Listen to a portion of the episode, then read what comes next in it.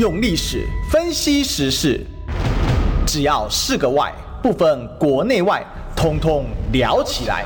我是主持人李义兄，历史哥。周一至周五早上十一点至十二点，请收听《历史一奇秀》。各位中广听众朋友，大家早！这里是历史一起秀的现场，我是主持人历史哥李一修。我们继续追寻历史，追求真相啊。我们今天现场来宾呢？哎呀，我们这段时间好久不见了，是我们民传大学广电系系主任，我们杜胜聪教授。学长好，哎，那个主持人好，然后在场，呃，在场的听众或观众朋友大家好。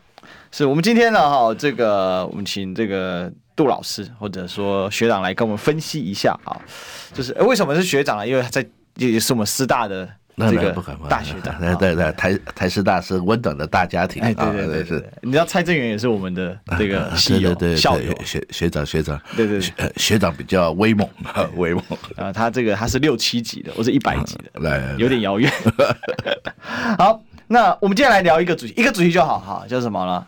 我不是台独金孙哦。此话一出啊，技惊四方啊，能不能技惊四座不知道，但技惊四方还真的哈。为什么呢？因为呢，这个大家跳起来是啊，你不是以台独金孙这样的称号为荣吗？啊，讲的是谁呢？讲的是呃，民进党的总统候选人，也是民进党党主席啊，我们的副总统赖清德先生哦。那他现在看起来。他不想要这个台独金孙的头衔啊？怎么说呢？哈，他昨天呢，在呃这个这个一个电视节目的访谈里面呢，哈，呃，再次的强调说啊，我呢，呃，没有这个政，只有政治金童啊，没有台独金孙这个事情。因为呢，他说啊，我们台湾几十年来啊，哦，这个不管台独运动啊，或台湾民主运动啊，参与的人，等等等等，讲了很多。最后呢，他讲到一个重点，他说，呃。大家都是台湾小孩，大家都是好，我是最小的小孩，所以呢，不可能是金孙。所以呢，我说啊，在台湾政治上，只有政治金统，不可能有台独金孙或民主金孙或是什么金孙之类的。哎，奇怪，人家讲他台独金孙，好像跟这个逻辑一点关系都没有哈。那当然有人说啊，那可以靠不搞哈，然后。在台湾的政治监管，只有政治金童，哈，无可能有台独金孙，因为我是上细汉的囡仔。来，老师，我觉得，呃，对于这个，对于这个问题，哈，我也不要去讲什么蓝绿了。我们，我们今天讲历历史歌，我们今天讲一下历史。第一个，哈，第一个前提先讲答案，这个答案就是。那个人的名字可以去乱叫，嗯，但是你从小到大的绰号，基本上就是你外在形象的这一种人设哈，这个东西是不会乱叫的啦，嗯，这是第一个，所以说你是台独金孙，大概这个部分是不会错啊，这是第一个，第二个政治金童。不是这个样子的啊，因为政治金童，我记得那个东西是你们就是中广的董事长赵少康先生，我觉得那个时候我初见赵少康先生啊，我、嗯哦、人高马大，散发着金光，帅啊！然后我请他到辅仁大学去演讲，那时候念辅大，然后校刊社社长，然后请他到辅仁大学去演讲。那一个除了万人空巷之外，那我记得他好像找到，嗯。找到的时候啊，我们就很紧张啊。小萝卜头看到政治的明星啊，这个很紧张啊。那个金童就说：“那没关系啊，我开着车，我就在车上躺着睡一下。等一下，你拿个一个咖啡，拿你就拿着咖啡就开始去讲。那个时候是那个时候是什么时候？那个时候大概是民国七十八年的时候了，呃，七十八、七十九年，呃，七十八年的时候，七十七还是七十八年，我记得，所以。”那个时候，人家是叫赵少康政治金政治金统，嗯，好，然后那个那政治金统，接下来他他他选他选立法委员哈，然后他选台北市长哈，然后去去引起这种非常大的这个旋风。哦，呃，那个特别一九九四年的这种选举哈，那个那个三角三角鼎立，然后大家，然后那个大家去讲他政治金童啊，这个是没错了。但你啊，你不然的话，就是说，你说你不是台独金孙，那你也不必去讲政治金童这个字眼。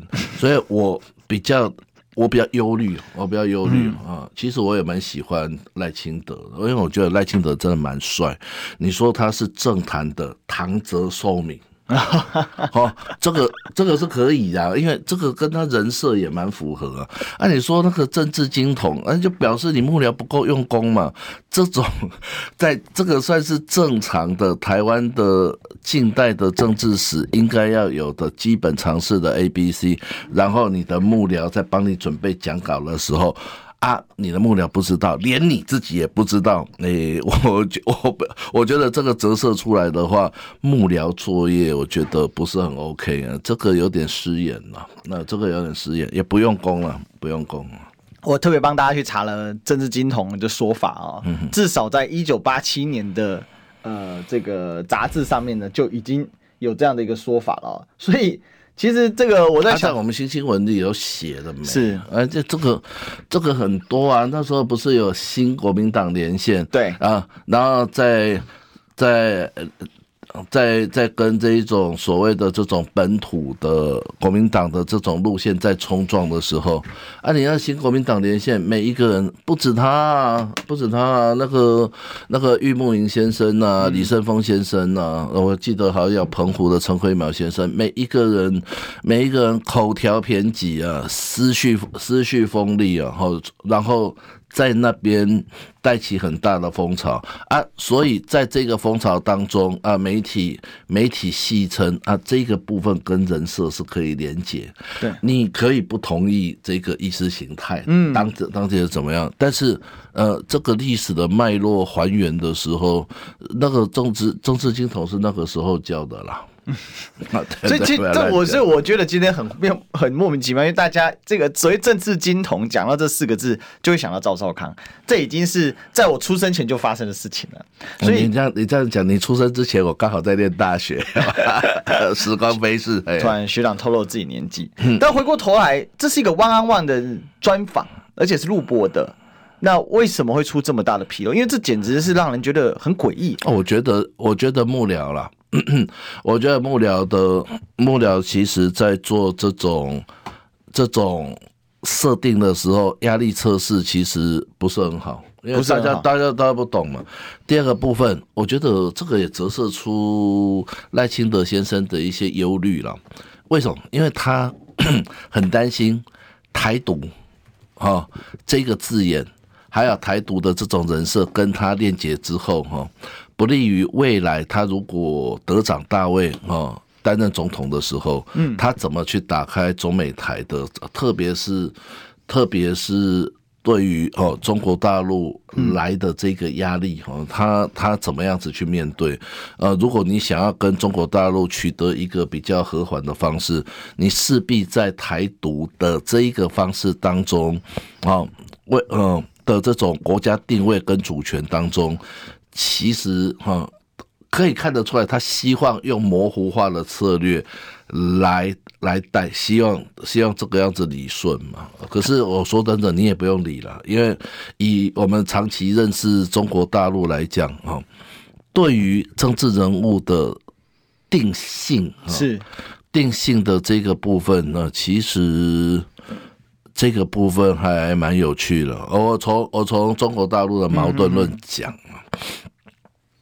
中国中国大陆的这种在主政的时候，他去思考的矛盾论啊，基本上基本上两种，一种叫内部矛盾，嗯。啊，内部矛盾的话，你可能要用团结啊、说服啊，对这个部分来互动，嗯，第二种叫敌我矛盾，敌我矛盾。啊，敌我矛盾的话，那对中国大陆来讲，哈。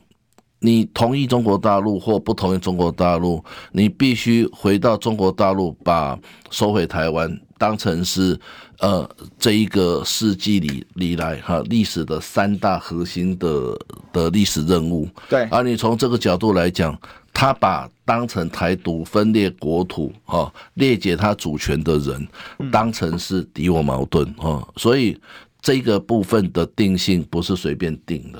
哦，你说跟他是不是政治金童啊？你你说你你化个妆哦，还是涂个香水，然后你就可以变成千面女郎？这个这个这个，我看是不容易。但是我我强调，在台湾的在台湾的这种政治场域当中，哦，主张台独，嗯，哦。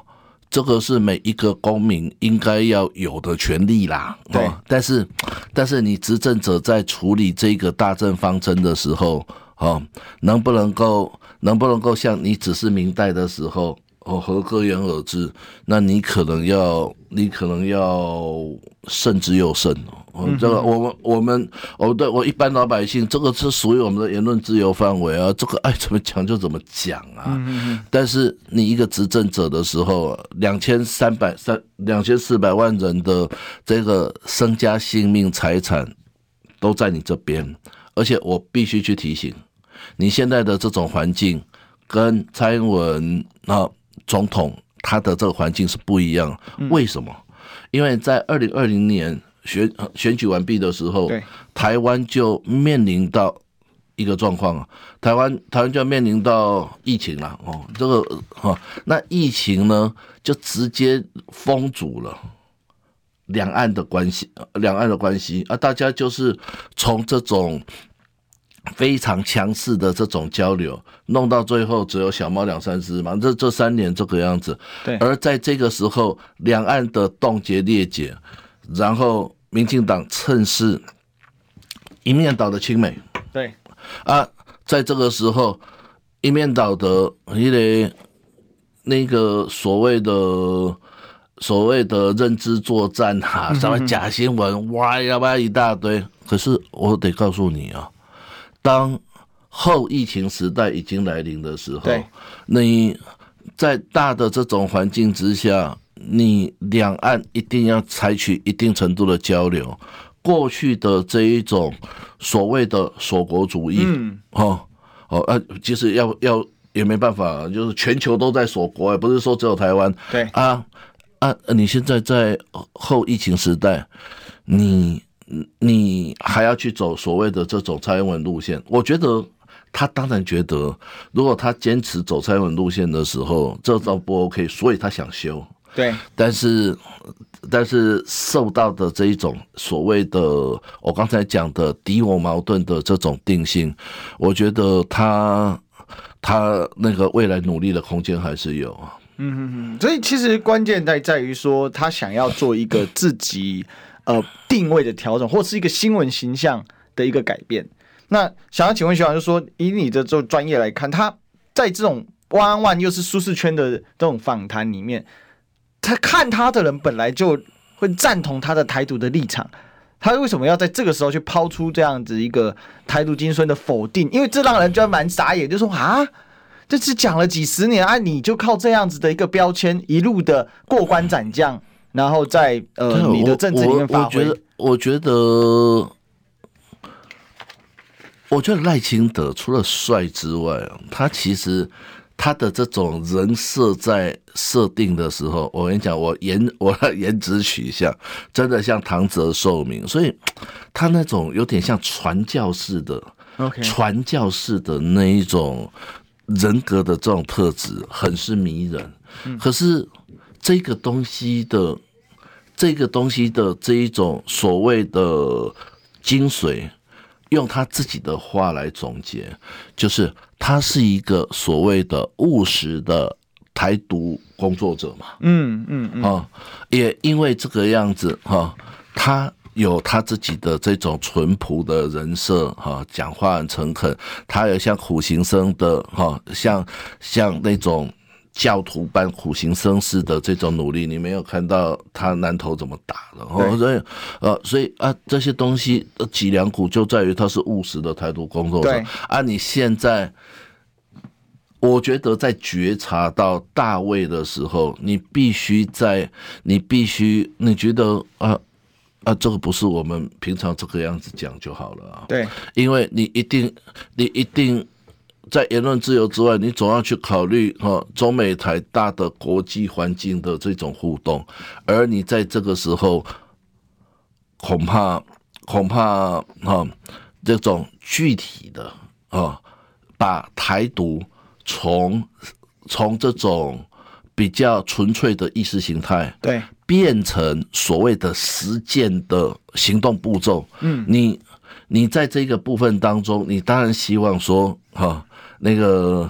说，呃，我其实想跟他讲啊，台独不是吉祥物了，人家别别用过就用过就丢啊。对，好，你换一个吉祥物就可以了。理论上，你不就是应该一以贯之吗？是，但是这也是他人格魅力，不是吗？啊对呀、啊，但是问题是啊，你把这个，你把这种所谓的台独当吉祥物，我觉得从党外一路走来，或者是民进党比较正直的民进党的好朋友。对于这一种人格的切换，我想会有不同的意见呢。啊，我想会有多不同的意见。所以我想请教，就是说，呃，他用政治金童来盖台独金孙这样的目标跟设定，在是幕僚本身对于政治金童这四个字不够了解，太年轻了吗？还是，但是就他自己内心的是有政治敏感度的，他看到这几个字的时候，他也他现场他不是背着稿出来的，而是他是应该是看过稿，依照他自己的。的说法讲法把它讲出来，因为毕竟我们都知道赖清德跟蔡英文总统有一个很大的不一样。蔡英文总统是一定要读稿机他才出来哦，他讲话一定要照读稿机去讲，否则的话他会有很强的就是什么呃呃啊这种习惯哈语助词习惯，而且会呃不会回答太多的问题。他也不是很爱开记者会，但赖清德不一样，赖清德很会在各种草根的。呃，这个现场他可以及时的发挥，他可以说很多。即便幕僚有公稿好了，那这个题目也不是第一时间不会现场马上问嘛。那既然如果他不是脱稿演出，那他为什么看到这个时候他还要用一个根本跟他打扮？因为我们也知道政治金童，大家都第一个反应到赵少康，赵少康的立场跟赖清德立场，那几乎是光谱的两侧了。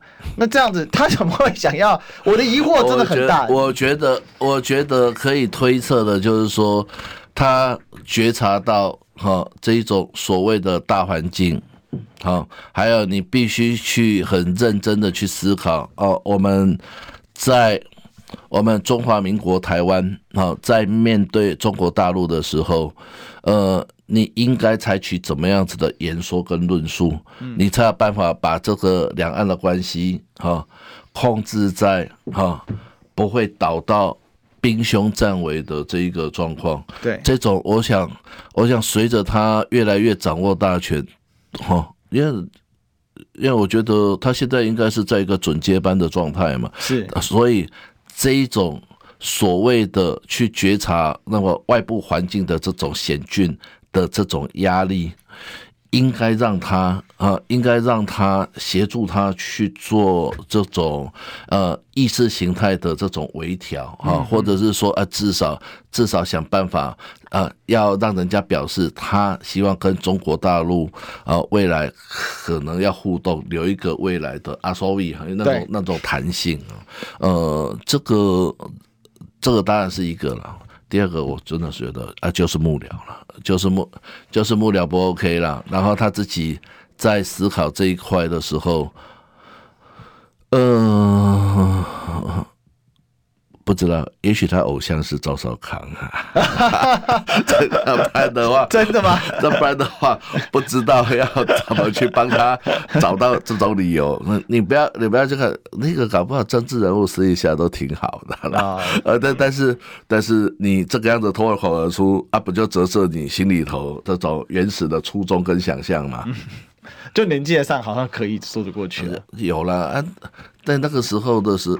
那个时候他刚出道，在做国大代表，在台呃呃那个在台南选国大代表的时候，赵少赵少康呃赵少康的那个战绩彪炳啊，对他来对他来讲，嗯，一个赵少康嘛网红啊。而且是红到红，而且是红到爆啊！嗯啊，那个相较于现在的这些政治人物哦，那种网红的这种状况，远超过现在政治人物的这种政治的能量嘛。所以啊，他刚刚出。刚出来的时候，那时候最红的他，他脱口而出可以理解了。但是啊，然后我也觉得他有觉察这些压力，那他试图去把他的这个所谓两岸之间模糊的空间这样子去讲比较好。未来，未来有一些互动啊，那就是觉表示他已经觉察到这一种两岸当中不容乐观的险峻的这一种状况。嗯哼哼他必须要去承担，而且他必须想办法去解套，也因此他不能够像过去一样哈，然后把他的把他的这种实在的哈实在的台独精神的话哈，那么那么清楚的表露了。是，所以其实这这非常有趣，就是说呃，这个他想要把他的台独精神的标签给拿掉，结果他拿了一个这个政治金头标签来覆盖，那这个覆盖过程当中呢，呃，这也许就像像讲的。偶像啊，当年的偶像，也也许他认为、啊、真的、啊，真的那是他的目标的样子啊。对，只是他不小心混成了台独金头，你去算他，你去算赖清德崛起的时候，然后他是国大代表的样子啊的的那个时候啊，那个时候全台湾最红的政治警统跟偶像，唯一啊，真的就是赵少康啊。嗯哼哼哼哼哼。那赖清德在这次专访里面呢，还有另外一个也让人家觉得呃非常。诡异的说法哈，呃，对他来讲，因为他跟他的长期人设，他说啊，中国目前对台湾的政策是错的，因为中国想要武力并吞台湾，但是呢，台湾是善意的啊，我们没有要反攻大陆啊，只有中国要并吞台湾，所以两岸如果有定海神针，我们可以成为朋友啊。过去呢，民进党啊，这个强打抗中保台啊，结果呢，他今天说这个定海神针呢，呃，我们有一个定海神针什么，就是民主啊。如果两岸有定海神针就是民主，所以第一个。第一个是疑问是我们也要反攻大陆，哎，这个有点奇怪。这你明讲本来就没有要反攻大陆啊，就是他到底想表达什么？因为大家觉得，嗯，这你你现在是，我觉得这个东西是很麻烦。你有定海神针哈，然后我觉得这里头可以割成两块啦，嗯，那割成两块。中国大陆认为两岸要互动很和好的定海神针叫做九二共识，对，啊，然后然后民那个国民党或非绿的阵营认为两岸要互动的的这个定海神针也叫两也叫九二共识，嗯，然后民进党坚决反对九二共识。啊，不是九二共识的好或不好。而是因为九二共识之前有一个前提，就是说你要承认一个中国的原则，嗯，哦，一个中国的原则，而且要把台湾纳并在这个一个中国的原则，呃，这个时候就有很多的互动嘛，嗯，然后，所以，哦，我在想啊，我在想。他又，他除了拒绝九二共识之外，哈，他要去彰显自己的主体性，就直接去讲所谓的民主，哈。不过我我要提醒一下了，因为民主，民主，我们当然都觉得自己很民主啊，中国大陆完全不民主啊。可是，哎，你也不要忘记，中国大陆他们自己内部的。这一种所谓的大内宣也也声称他们自己是所谓的有中国特色的社会主义 的民主啊，人家也有他们自己的中国特色的民主啊。所以你在讲民主的时候，哦，你你觉得这个话语背后那个的这种潜台词啊，是到底？跟原先大家设定的中中国大陆设定的九二共识，基本上我觉得是不大一样的啦。我不能我不能说你错，我不能说你错。呃，但是，但是我我想哈，两岸之所以会有很多的问题，都一定是在主权或者是政治。衍生出来的对这种泛政治化的问题，对，所以你在你在处理两岸关系的这种互动的时候，哦，要不要去处理这种两岸之间的这种定位问题？对，然后让大家能够把这个互动走下去，而这个而在这个互动的话，我们要求完全不设定前提嘛，嗯啊，然后用平等互惠的方式这样子去讲。好，然后中国中那中国大陆说，你要先承认大家都是中国人，呃，那呃，我我想承认中国人了，可是你的中国跟我的中国的定义真的差很多啊。嗯，你讲的是你讲的所谓的中国，就是啊中华人民共和国，而且中华人民共和国是代表中国的唯一合法政府，我被你对你那病，那、啊、你开什么玩笑？那整个台湾人在思考这个部分，我们认同的是地理的中国，对我们认同的是文化的中国，然后我们有自己的国家，我们的国家叫做中华民国，嗯、是跟你在啊在传统的主权上面啊是互不隶属，大家都是不一样的政治实体啊。呃，但是这扯这种东西很麻烦，你要不要继续扯？如果说你不想继续扯的，如果说你不想继续扯的话，那么你比较 O，你比较 OK 的这种状况就是说，我们也许在九二共识或者类九二共识的时候，我们要去找出一个大家都可以去解释的相关的这种话语，嗯啊，不然的话，很可能在彼此的，因为你已经被定性，刚才讲了，就是说。他说我有善意啊，我又没有要反攻大陆，你干嘛要来攻击我？这我的善意就是这样。那而且我们有一个，我觉得不是我说的哈，但是我我得我得告诉你啊，嗯，我得告诉你啊，那个共产党不会这样子看你啊。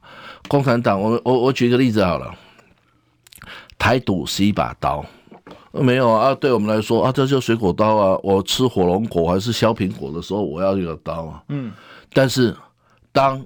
那中国大陆那种死脑袋就觉得，啊，你是刀哈，刀不管你是什么用途，刀的本质就是刀哈，所以刀哈 就是会去见血，然后我就有被破坏的妄想症。好啦，你碰到的是这一种，就卤味啊，两边都很卤的这个部分，你要怎么样子在在在这个在这个部分当中？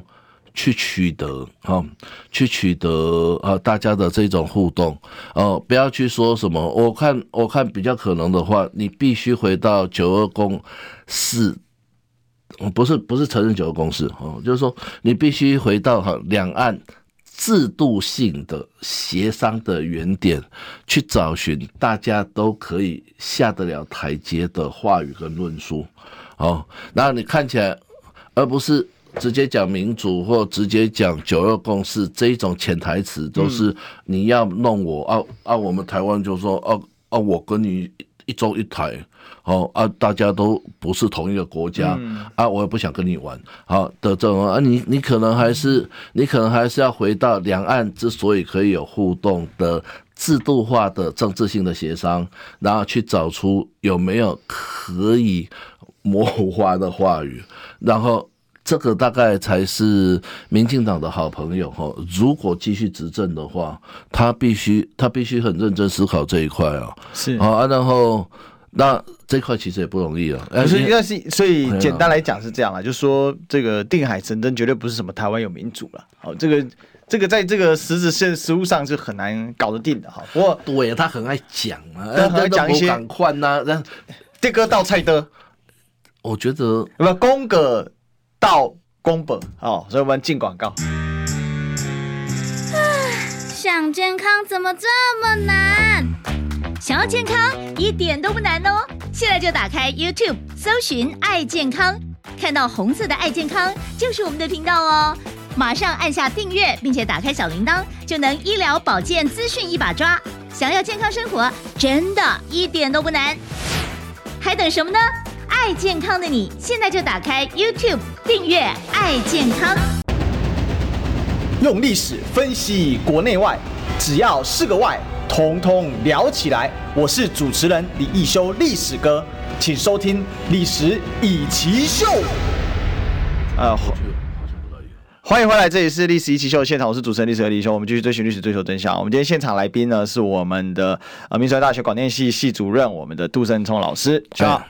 呃，主持人好，然后在座在场的听众跟观众朋友，大家好。好，那我们刚才其实，在谈就是说，呃，这个赖清德好像不管在对台独精神的论述啊，还是说他用四两拨千斤啊，他自以为是两拨千斤呐，呃，觉得说，哎呀，这个呃，这只有政治金童嘛。其实他关于这个政治金童，他有很长一个论述是在解释什么是台独，但事实上他也没有真的解释什么是台独。他的意思就是说，那就是台湾呢，呃，这个独立运动或民主运动呢，哦，非常辛苦啊，被抓啊，牺牲宝贵的生命啊，好，希望台湾能够越来越好。哎，可是台独的本质跟台湾越越来越能不能越来越好，这是两件事。哦，那正如我们刚才第二个提问到的，就是说，那台这个台湾没有要反攻大陆。跟你要不要改台独是两件事哦。那台湾台海和平的定海神针，跟你台湾是不是民主又是两件事。所以可以发现说，其实赖清德这场访谈下来，几乎没有回答到任何问题耶。学长，我有两个东西来思考了。嗯，第一个部分就是说，呃，我的猜我的揣想，他大概希望透过这个方式，用一个比较所谓的诚恳。的这种态度，然后要去告诉他，啊，那个我跟啊，我我对于我过去的这种所谓的这种台独的定位，我有做微妙的让步，嗯，为的是希望去争取啊未来的两岸。两岸之间的这种互动，但是他，他的让步就是我不谈啊，对，但是我谈别的。啊，那那但做再说了，但是他所以这个这一个部分算是，就是这个节目基本上算是他的一个政治气球的工具了，就 propaganda，propaganda 啊，就是就是这一种相关的宣传。啊，我我觉得。我觉得我是可以理解啦，啊，我可以可以理解哈，但是我也必须去第二个部分，我必须去提醒啊，你看两岸确实在实际上面的这种状况，在疫情时代之后的割裂，其实其实已经都让双方的这种民粹哈都飙得很高，然后。折射出来的东西没事，你看那个抖音了，当然知道是中国大陆在宣传嘛。对。可是你看在军舰上面的这一种所谓的冲撞，直接的声音，对，直接的言语的挑逗，直接在战斗机前面，好，然后哎，可以开战斗机，甭甭管你开歼八还是歼十，我开幻象两千，都是两岸这边最精英的飞行。呃，这个一定都心高气傲啊，对，年轻气盛啊。但是我发现这一种言语挑动的这一种密度越来越高，嗯、然后那个这个外国人，外国人碰到这一块，外国人都吓得要死，都说两岸之间的这种兵凶战危，哦，这这个是除了除除了乌克兰之外啊，这个全世界最需要注意的地方啊。但是台湾长期在这一种。呃，优秀的这一种宣传内宣，对，还有这种透过假新闻去打压异己 的这种情况之下，然后呢，你你对这个东西是无感的，嗯嗯嗯，你对这种东西是麻木的，嗯。但是我说真的，那如果你民进党一以贯之就好，你显然不是嘛，是，显然在这一个所谓的两岸当中不乐观的这一种状况。你也感受到一定程度的压力，我不怕啊，我这是谁会打仗啊？可是我就告诉你，这一种两岸当中不友善的气氛，在这一种近距离的这一种相关的接触，而且火药的呃火药味的这一种所谓的浓度又持续的这种飙高，如果两岸的当政者不彼此哈。就不彼此，就一直就觉得那个，也就像我们那个赛局理论的懦夫理论，人家一定要去跟人家去撞，那你要撞看谁先按按按，你要去弄清楚啊，他比较小啊，对啊，就所以你那个，所以在处理这一个部分，我们我们其实要用更更高的智慧去去思考这一块啦，那个那个。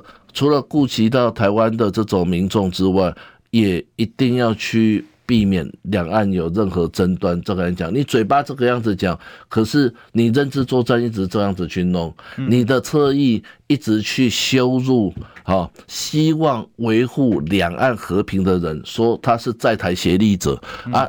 这个东西哈啊，只要跟两岸有一个比较好的互动，对，那就讲白了嘛，你去你去跟中国大陆的互动，请问一下，你回来要不要去填写一大堆表格？以前不需要啊，你你说你就跟我讲什么？你告诉我这种东西叫做友善，被你吓得半死，我们谁谁敢去谁敢去参加两岸之间比较比较友善的这一种学术的访谈或互动？大家要不要去吓个半死啊？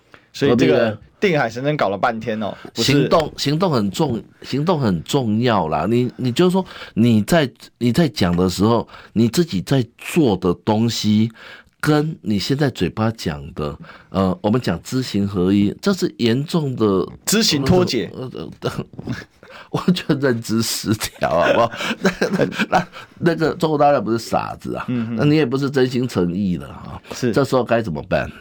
所以啊，所以回过头来，我们看到说赖清德讲了很多哦，但是似乎都没有办法真正去回答到问题的核心哦。刚才老师其实帮我们讲了很多两岸的一些实质的状况，跟那个赖清德现在所表现出来或者所呈现出来的问题，其实根本就。有很大的落差啦，哦，在认认知层，他的所谓的讲法上面，跟现实的这个断差上面，其实很大的落差啊。那当然，有的东西我们不能有太大落差，就是我们广告不能跟时间有太大落差。我们进广告。我关心国事、家事、天下事，但更关心健康事。我是赵少康，推荐每天中午十二点在中广流行网新闻网联播的《听医生的话》。我们邀请到的都是国内数一数二的医疗权威，给你一个小时满满的医疗资讯，让你健康一把抓。除了收听以外，还要到 YouTube 频道上订阅 “I Care 爱健康”，按赞、订阅、开启小铃铛，爱健康三支箭，一件不能少。用历史分析国内外，只要是个“外”，统统聊起来。我是主持人李易修，历史哥。请收听《历史易起秀》。欢迎回来，这里是《历史一期秀》的现场，我是主持人历史李修。我们继续追寻历史，追求真相。我们今天现场来宾是我们的民传大学广电系系主任杜胜聪老师。呃，主持人好，在场的听众跟观众朋友大家好。哦，刚才我跟这个学长在广告期间，我们在讨论说赖清德为什么做了这么奇怪的表述？因为这场访谈这种专访，这是让人家雾里看花。就赖清德又很少接受专访，那难得一次接受专访，还是在像郑弘仪是对民党长期其实就讲白就支持民进党的哦这个主持人嘛，那是一个非常有同温层效应的节目里面，他对于。台独这件事进行了否定，他对于这个抗中保台这样的一个基础逻辑啊，就是呃，也不能说否定，但是呢，做了一个辩护，好说，其实台湾没有反攻大陆，所以呃，我们可以成为好朋友，好，那这个定海神针就是我们只要有民主就 OK 了。但问题该怎么做？其实我们在整个访谈里面就并没有看到。那另外前阵子啊，好赖清德在这个台中的现在只有会的技术室干部的这个内部的会议里面啊，呃，应该是参会里面呢，就提到另外一个概念。他说啊，蔡英文总统任职了七年多。那执政表现就是比马英九好，但是为什么有不满民进党的声音呢？他认为这就是个认知作战跟信息啊假讯息所造成的，而民进党却没有把正确的讯息告诉民众，要好好检讨，要对外加强论述。我们刚才讲了很多，就是这个赖清德副总统呢，他讲了一套新的一个讲法，跟他过去大家所大家认知是有很大的落差。那现在不仅这个，他其实也是这个说法，搞不好是延续之前呢。哎，现在有超过过半的民意希望政党要轮替，那原主要原因是因为执政的绩效不佳哈，可能有很多的外资，到欠了很多债，两兆多等等等等的。但是对于赖清德来讲，他的认知并不是这样，他认知是因为你宣传不够哦，因为这些人被假讯息跟认知作战给带走了。是吧？你怎么看？说现在的认知作战跟假讯息这个定义有点奇怪，是不是颠倒了一点啊？你你你才是认知作战的源头吧？我觉得啊，我觉得认知作战之所以会让大家觉得雾里看花，嗯，呃，就是它其实来源哈，呃，你呃学弟讲的啊，从民进党自己啊做贼喊抓贼嗯，这可能是一种可能。第二个，来自在野党的攻击，啊，这个部分，呃，我们从呃所谓的这种大数据的量测，在这一块其实也看得蛮清楚。然后第三，来自于外在实力、外在势力的这种处理，其实都会有，啊，这这是第一个。第二个，但是在这个状况的时候，我觉得除了检讨。哦，这叫理论上啊，在在真正检讨的时候，如果你施政真的真的知行合一，不要太离谱的话，说真的，你本来就应该百毒不侵啦。对，好，这是第一个。第二个，执政的东西在你手上，然后你看台湾十台电视台，讲不客气的话啊，啊，非凡不要算了，七八台都在你手上啊。对，七八台都在你手上啊，然后你把 TVBS 搞成这个样子，嗯，科科哦，那个很头痛，但是一打七呀，一打七啊，那个那个实在是呃。一我也不觉得全对了，对。然后七你自己想一想，你你每一年拿政府多少的标案啊？你这个样子去讲，资源也在你这一边，然后网络的侧翼也在你手上哦。所以我觉得说真的啊啊，有有的时候，难道我们对于这种？政策的甄贬实务，对啊，也要被你打成认知作战里头的状况吗？这这个这个啊，大家都不要，那大干脆干脆大家都跟你磕头就算了。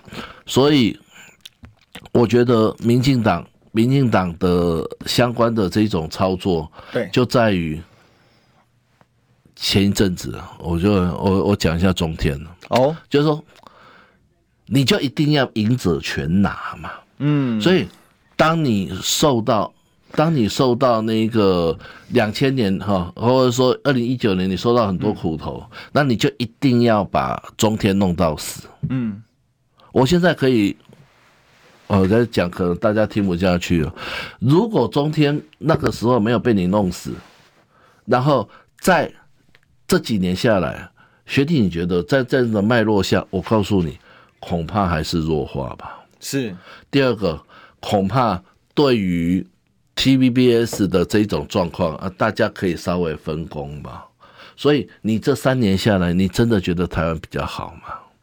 就是你你的贵人都没弄爱瓜哎，你你都就消他容不得别人啊。当你赢者全拿，当你什么东西都要拿，你不让这一种媒体的市场机制这个样子正常正常的去弄，然后。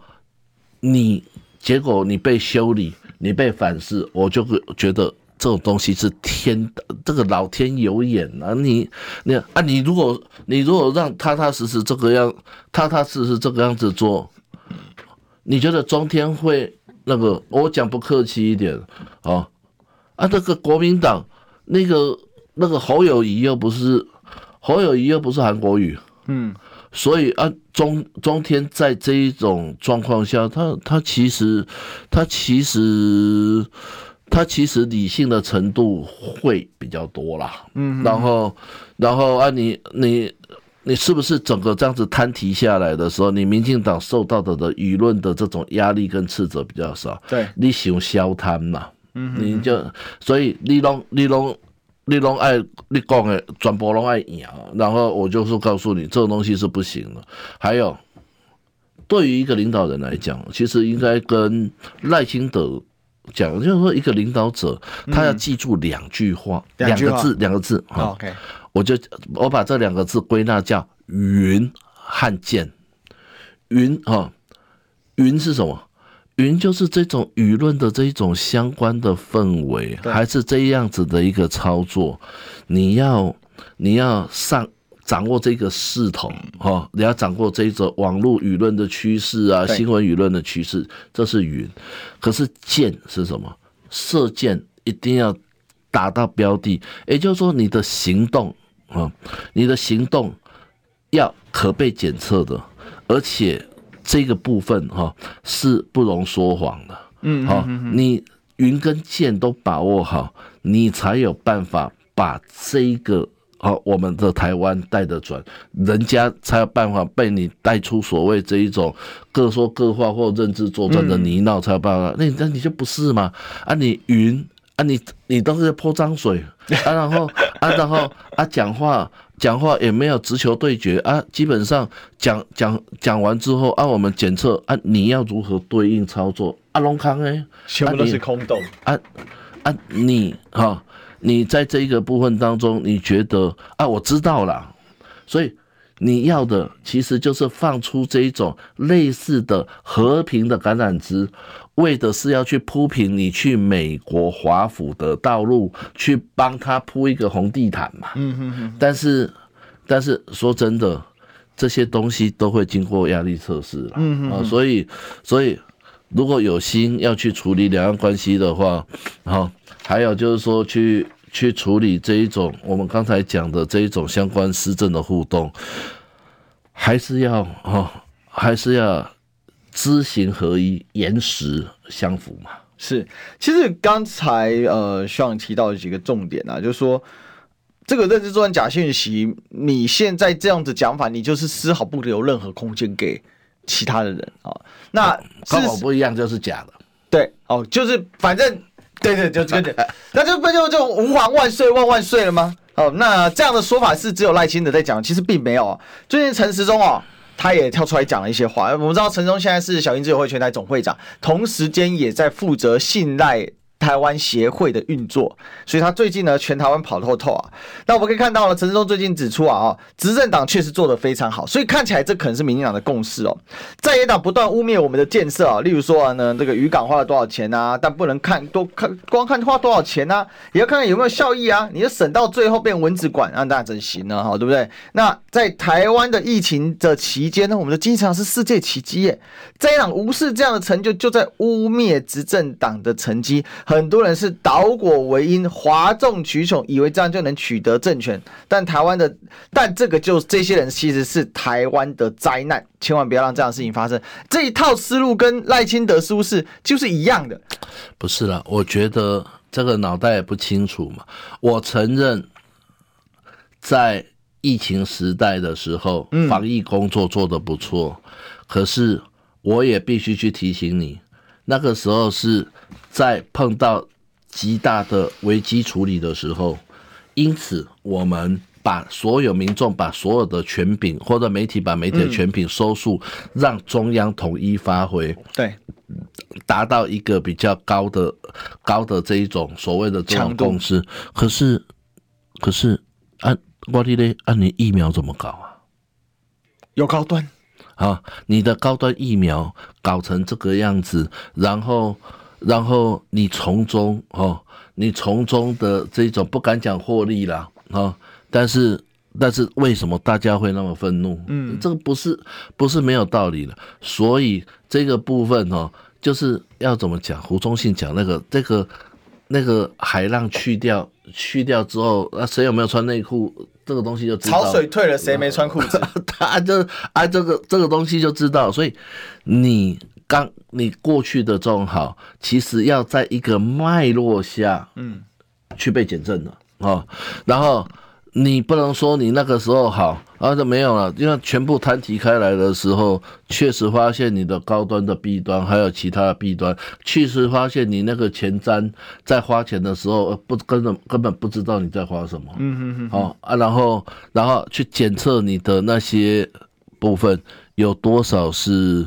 有多少是假前端啊？而那个高端有多少是假那个前瞻建设之名去去做这种割取政治利益或金钱利益之实啊？你你当然你当然会你当然会被人家这个样讲嘛？对，其实我觉得我最后这一分钟了，我们追问一个问题就好：现在的民进党为什么会变成这样子一个？他的想法就是，你就听我的。你不管甭管我怎么说，我讲的就是对的。从我们从看到蔡英文跟陈时中的态度，其实还有包括今天没说到像卓荣泰，他的态度，民党前主席卓荣泰他的态度依然是如此啊。那这也就可以反射印证说，那赖清德为什么上汪汪专访的时候会是这种这种态度在讨论问题了？我呃，时间也不多了，我我觉得真的是想提醒民进党的好朋友了。对哦，呃，其实明年你你们继续当选的机会真的还蛮高的。是啊、哦，但是但是莫忘初衷了，莫忘初衷了。你那个你然后你们一些笑脸 boy 哈，嗯，不要那么贪婪，不要那么贪，不要那么色，然 后然后不要那么不知节制。这个部分才会是台湾民众的福气了。好，我们今天聊到这里哈，我们今天谢谢老师，拜拜。